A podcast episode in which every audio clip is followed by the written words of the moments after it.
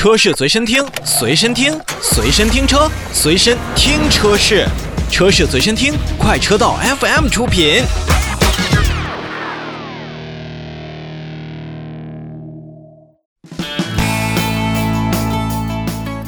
说完了企业文化，我们利用本期节目的最后的时间呢，来说说体育的赛事。其实呢，体育赛事呢，不管是大大小小的比赛，我们国人得冠军那是习以为常了。但是在汽车赛事领域，我们的国内车队或者说是我们的品牌，还真的没有真真正正的在国际舞台上驰骋过。但是从2019年开始，领克的 WTCR 车队已经获得了。非常高的荣誉。其实要说 WTCR 房车世界杯当中呢，领克车队在2019年就获得了九个车队冠军、八个车手冠军，并且最终以总成绩628分的战绩夺得了中国汽车品牌在国际汽联认证的国际级赛事当中的第一个年度的总冠军奖杯。而 WTCR 房车世界杯呢，也被誉为房车界的奥运会。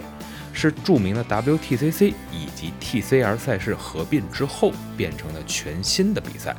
与 F1、WEC、WRX 以及 WRC 并称五大世界汽车顶级的赛事。这个赛事呢，对于参赛车队的技术管理、运维，包括整个的临场应变能力的严格挑战呢，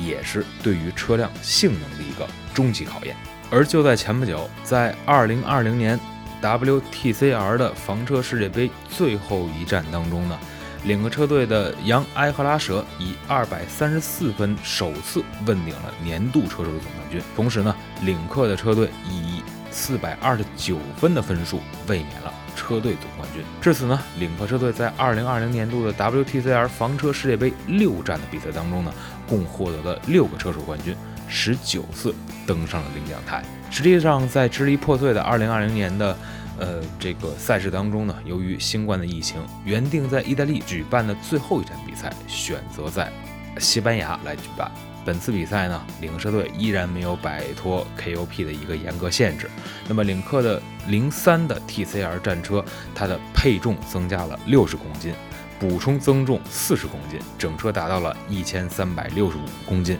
是本站比赛最重的一个赛车。也就是在如此困难的条件下，凭借着领克零三 TCR 赛车的优异发挥以及各位车手的优异表现，最终呢包揽了三场正赛的发车杆位。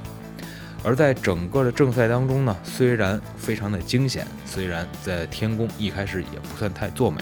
但是整个的领克车队还是有着非常稳定的发挥。那么在第一场正赛当中呢，积分榜领先的杨艾赫拉舍同样是以第六名的成绩完成了比赛，也是收获了一个宝贵的积分。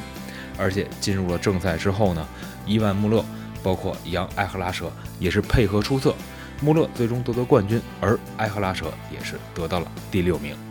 在第三场比赛当中呢。那么，在整个的分数优势之后呢，领克车队也确实开得更加的顺风顺水。最终呢，就像刚才为大家介绍的一样，小杨获得了首次年度总冠军，而我们的领克车队又一次站在了国际汽联认证的世界级赛事的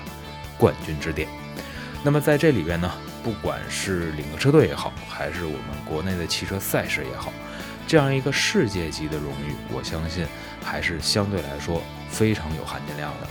虽然今年的新冠疫情让很多的赛事都是停摆或者延期，或者被办得支离破碎，但是有着良好的车队运维，有着良好的车队运营以及车手的实力和车辆的性能，